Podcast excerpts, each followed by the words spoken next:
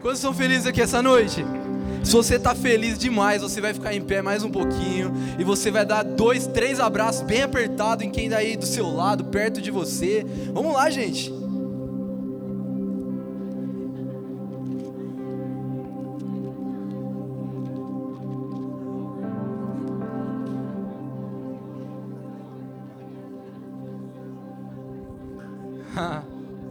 Libera amor aí sobre a vida de alguém. Pois pode sentar. Quantos vieram aqui para teu encontro com Jesus? Eu tenho certeza que se você está aqui é porque Deus quer falar com você. Você crê nisso? Não, você acredita nisso? Sabe, você não saiu da sua casa à toa. Você não vestiu a sua roupa ou veio do serviço cansado à toa. Eu quero falar para você que Deus quer liberar algo sobre a sua vida aqui hoje. Sabe, existe algo poderoso quando nós separamos parte do nosso tempo para estar aos pés do Senhor. Nós nunca voltamos de mãos vazias. Se você acredita nisso, feche seus olhos nesse momento. Vamos orar. Mas eu gostaria que você orasse junto comigo. Que você erguesse sua voz e começasse a buscar. Dissesse: Senhor, eu vim aqui, eu preciso sair desse lugar hoje marcado pela tua presença. Senhor, nós viemos aqui, nós queremos e nós não podemos sair daqui hoje sem sermos marcados pela tua glória. Senhor, fica à vontade em nosso meio, seja feita a tua vontade aqui. A Bíblia nos diz que onde estiver dois ou três reunidos, ali estará o Senhor. Por isso nós sabemos que o Senhor está aqui hoje. Senhor, eu não sei qual condição se encontra cada coração aqui hoje. Talvez essa pessoa, antes mesmo de vir para cá, ela recebeu uma notícia ruim. Talvez ela está lidando com problemas financeiros. Talvez ela está lidando com batalhas familiares, batalha no relacionamento. Mas nós sabemos que em Ti nós encontraremos vitória. Nós sabemos que no Senhor nós encontraremos renovo. Nós sabemos que no Senhor nós encontraremos caminhos para vencer. Por isso, Senhor, nós precisamos te sentir mais uma vez. Nós não merecemos, nós não merecemos, mas nós precisamos. E o Senhor é generoso, o Senhor é misericordioso, e o Senhor vem e fala aos nossos ouvidos mais uma vez hoje. Em nome de Jesus. Amém. Sabe, esse tema batalha espiritual é um tema muito, muito importante. E sabe o que é engraçado? Quando o meu irmão veio falar para mim, olha, o tema é batalha espiritual. Aí ele falou, mano, mas vai um pouco além de demônio.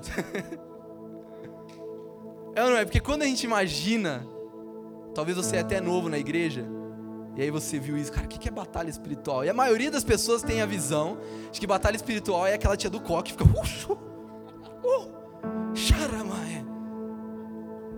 A maioria das pessoas acha que batalha espiritual é só expulsar demônio. É ou não é? A gente tem mania de achar que se alguém está doente é não, é isso, isso sim é batalha espiritual. Deixa eu te falar uma coisa. Tudo é espiritual. Tudo é espiritual. Sabe por quê? O mundo em que nós vivemos, ele não é tão real quanto o mundo espiritual. Isso aqui é apenas um reflexo. A gente vive um mundo espelhado. Tudo é espiritual. Tudo que você vive no seu dia a dia, tudo que você passa dentro da sua casa, tudo que você passa talvez dentro do seu trabalho, da sua escola, da sua faculdade, tudo é espiritual. E por falar em batalha, sabe, na Bíblia nós encontramos em diversos momentos batalhas os filhos de Deus indo à guerra, e a Bíblia fala que Deus dá a vitória para eles em todos os tempos, porque o nosso Deus, Ele é o Deus dos exércitos.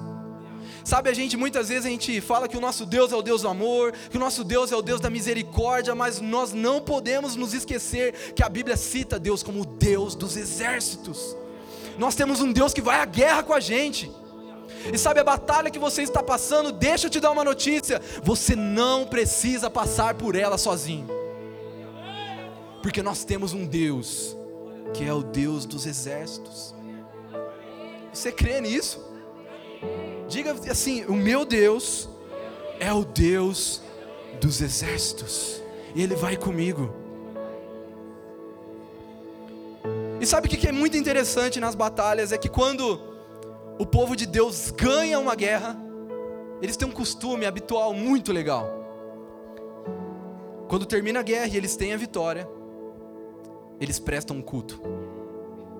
Eles adoram. Eles festejam. E muitas vezes a gente não faz isso. A gente vem na igreja não para festejar a nossa vitória, mas para chorar pela nossa derrota. A gente vem aqui não para agradecer pela vitória que Deus deu numa batalha semanal, mas a gente vem aqui e a gente chega, Deus, ai, eu estou sofrendo tanto. Ai, tive derrota no meu relacionamento. Meu marido foi embora.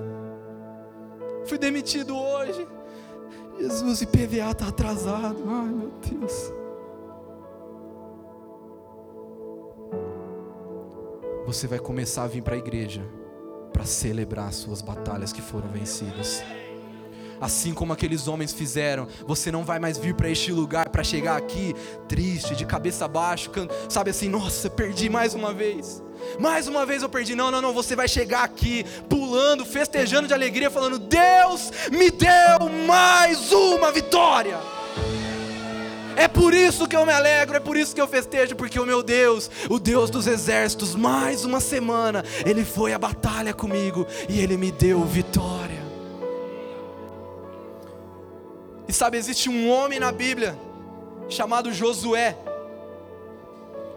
E pensa num homem que foi vitorioso. Se você está com o seu aplicativo, você pode abrir comigo em Josué, no capítulo 3, versículo 1. Nós vamos ler do 1 ao 4. Caso contrário, não tem problema, você pode acompanhar aqui com a gente. Eu vou ler da minha porque a minha Bíblia é mais bonita. Brincadeira. Josué 3:1 diz assim: Josué se levantou de madrugada. Fala para a pessoa que está do seu lado assim: ó, acorda cedo, porque coisas boas acontecem para quem acorda cedo. Grava isso. Josué se levantou de madrugada e tendo ele e todos os filhos de Israel partido de Sitim, vieram até o Jordão e pousaram ali antes que passassem. Ao fim de três dias, os oficiais passaram pelo meio do arraial e deram ordens ao povo, dizendo: Quando vocês virem que os sacerdotes levitas estão levando a arca da aliança, fala assim: arca da aliança, do Senhor seu Deus, saiam também do lugar em que vocês estão e sigam a arca. Contudo, deixem uma distância de cerca de um quilômetro entre vocês e a arca. Não se aproximem dela, dessa forma vocês saberão o caminho pelo qual devem ir, visto que nunca antes passaram por tal caminho. Glória a Deus. Sabe, existem duas coisas que nós aprendemos aqui com Josué. Josué estava liderando o povo de Deus naquela época. E existem duas chaves que nós aprendemos que eu e você nós vamos aplicar para que a gente consiga ter vitória em nossa vida, vitória em nossas batalhas. Eu não sei se você reparou, mas Josué ele deu uma ordem muito específica. A arca precisa ir na frente.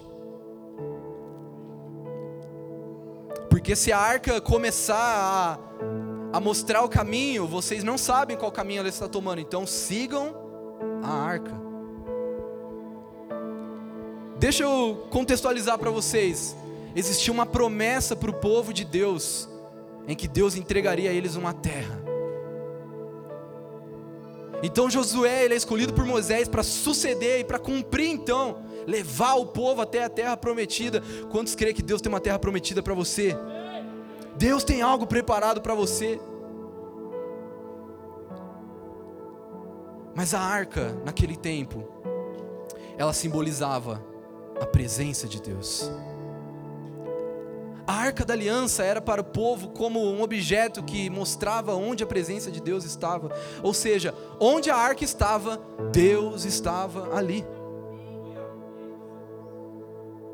Sabe, muitas vezes nós caminhamos na nossa vida sem saber quais os destinos que nós temos que tomar, o rumo que nós temos que tomar, porque nós simplesmente paramos de seguir a presença de Deus. A primeira coisa que a gente aprende com Josué é que a presença de Deus é o nosso guia. Sabe, alguém que não sabe para onde ir, alguém que não sabe para onde caminhar, na verdade não está sabendo porque parou de ter a presença de Deus como guia. Deixou a presença de Deus para trás. Ei, presta atenção, você pode perder tudo. Você pode perder tudo na sua vida, sabe? Tudo, em todas as áreas você pode reconquistar. Jó foi um homem que perdeu tudo, ele tinha muita coisa. Sabe, gente, eu tenho um gol. Amém, glória a Deus, muito feliz com o meu gol. Mas Jó, cara, ele tinha muito dinheiro. Eu acho que se eu perder meu gol, eu fico uns três dias sem comer. Pensando nas parcelas que eu preciso pagar. Jó era o homem mais rico do Oriente. Ele perdeu tudo. Tudo exceto uma coisa: a presença de Deus. A presença de Deus na vida de Jó foi o suficiente para que aquele homem pudesse se reerguer, se levantar e conquistar tudo novamente. Porque sabe, quando a presença de Deus é o nosso guia, as coisas à nossa volta, elas não nos assustam mais, nós não ficamos mais perdidos, porque nós sabemos que se a arca está abrindo o caminho, eu posso ir atrás tranquilo. Sabe o que, que acontece? Porque muitas pessoas às vezes ficam perdidas, por que, que a gente fica perdido às vezes? Porque a gente sai rasgando o caminho na frente e depois a gente quer buscar a arca. A gente sai fazendo com o nosso braço, a gente sai tentando procurar por ansiedade, muitas vezes nós somos ansiosos. Sabe, eu sou muito ansioso. Se você me ligar agora, esse horário eu não atendo, mas se você me ligar no horário comercial, uma dica para vocês. E você falar assim, Gabriel, eu preciso te contar um negócio, cara, meu Deus. Eu vou falar assim, por favor, conta, conta, conta, conta, conta, conta. Conta, conta, conta, conta, conta. O que, que é, o que, é, o que, que é, que é? Aí se você falar assim, não, não, não, é melhor pessoalmente, fala, por favor, não faz comigo, mano. Eu vou onde você está, Gabriel, mas é duas da manhã. Eu falo, não tem problema. E a gente é muito ansioso. E muitas vezes a nossa ansiedade faz com que a gente saia rasgando o caminho onde a presença de Deus não está apontando para a gente ir. E aí o que, que acontece? Em determinado momento a gente se vê perdido. O que, que eu faço? Deus não confirmou que era esse trabalho que eu precisava ir. Deus não, Deus não falou para mim que era essa pessoa que eu precisava me relacionar. Deus não falou para mim o que, que eu faço agora, eu estou perdido. Aí a gente corre para tentar buscar num caminho que já foi aberto de maneira errada. Porque repara o que esse comandante ele diz. Sabe, andam, vocês podem andar com um quilômetro de distância, porque essa arca ela vai apontar para caminhos que vocês desconhecem, porque nós não conseguimos prever o futuro. Essa arca ela vai apontar para alguns lugares e essa distância vai proteger vocês, para que vocês não errem o caminho. Muitas vezes a gente está perdendo as nossas batalhas porque a gente está tentando entrar em lugares que a arca de Deus não está apontando. E a gente quer prever o futuro. Nossa, o que será que vai acontecer? Deixa eu te falar uma coisa: só fica ansioso pelo futuro quem perdeu a presença de Deus de vista. Enquanto a presença de Deus está em vista em você, enquanto você dobra o seu joelho para orar, para buscar referência em quem Deus, no que Deus quer fazer para a sua vida, no que como Deus quer te usar, quem ele vai usar na sua vida, você não tem ansiedade, você não tem medo, mas no momento em que você tapa os seus olhos para a presença de Deus, você se sente perdido. Vou dar um exemplo para vocês. Essa semana eu fiz uma viagem que foi muito importante para mim. Eu vim alguns meses me sentindo sem saber para onde eu deveria ir. O que, que eu faço? Quais atitudes eu tomo? E sabe, a idade começou a bater para mim, sabe? Quando você começa a fazer conta, você fala: Caraca, daqui nove eu tenho 30, meu Deus. Daqui a pouco eu tô meu pai, meu Deus.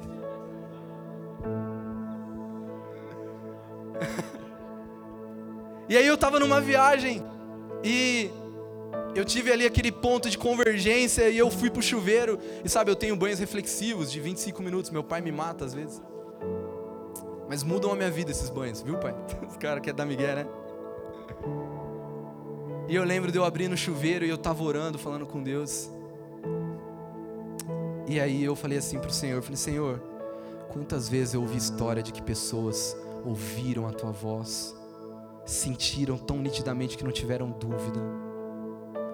Que foi usado outras pessoas para falar, ó, oh, eis que te digo, xarabababa. E eu falei assim para o Senhor: Senhor, eu preciso, nesse momento, ouvir a tua voz. Eu preciso que o Senhor use esses homens que eu estou perto aqui para falar comigo, porque eu estou sem saber. Irmão, pensa em uma chapuletada atrás da outra. Os caras me via isso que te digo, jovem. Sabe quando você ouve a voz de Deus de uma forma tão nítida, tão claro, que todo medo é arrancado dentro de você, que toda inquietação é tomada por paz. Talvez você está vivendo dias atribulados, difíceis, simplesmente porque você silenciou a voz de Deus.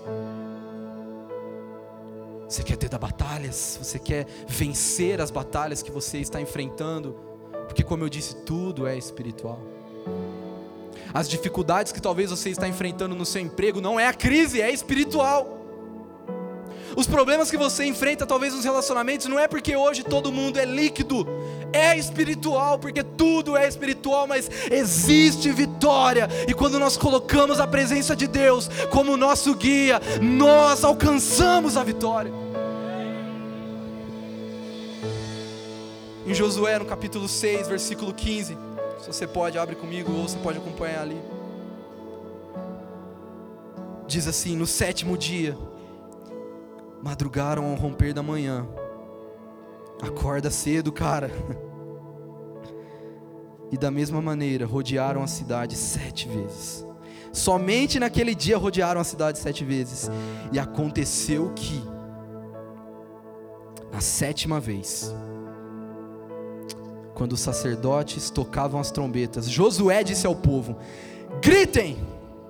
porque o Senhor está entregando a cidade a vocês. Gritem, porque o Senhor está entregando a cidade a vocês. Sabe, a segunda chave que nós aprendemos aqui com Josué é que a oração vence batalhas.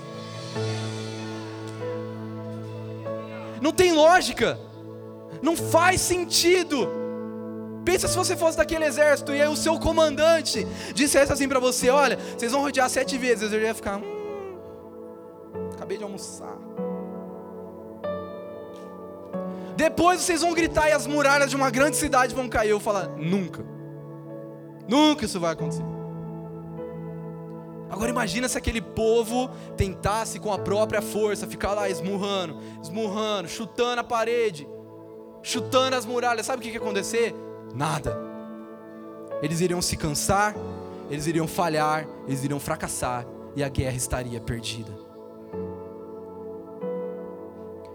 É isso que acontece quando nós tentamos vencer as batalhas da nossa vida com a nossa própria força. É isso que acontece quando a gente acha que com o nosso próprio meio, com o nosso próprio entendimento, com o nosso próprio braço, nós vamos conseguir rasgar muralhas, quebrar muralhas. E sabe o que tem, isso tem feito com você? Tem te cansado.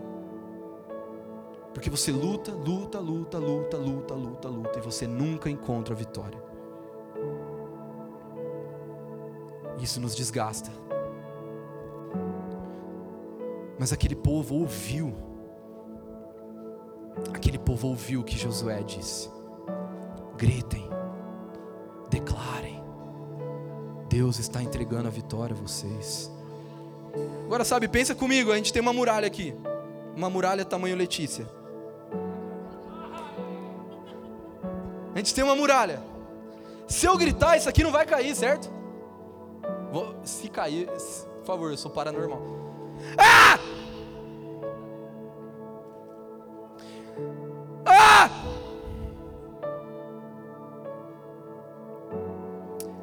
Olha que loucura. É assim que acontece quando a gente tenta derrubar muralhas na nossa vida com a nossa própria força.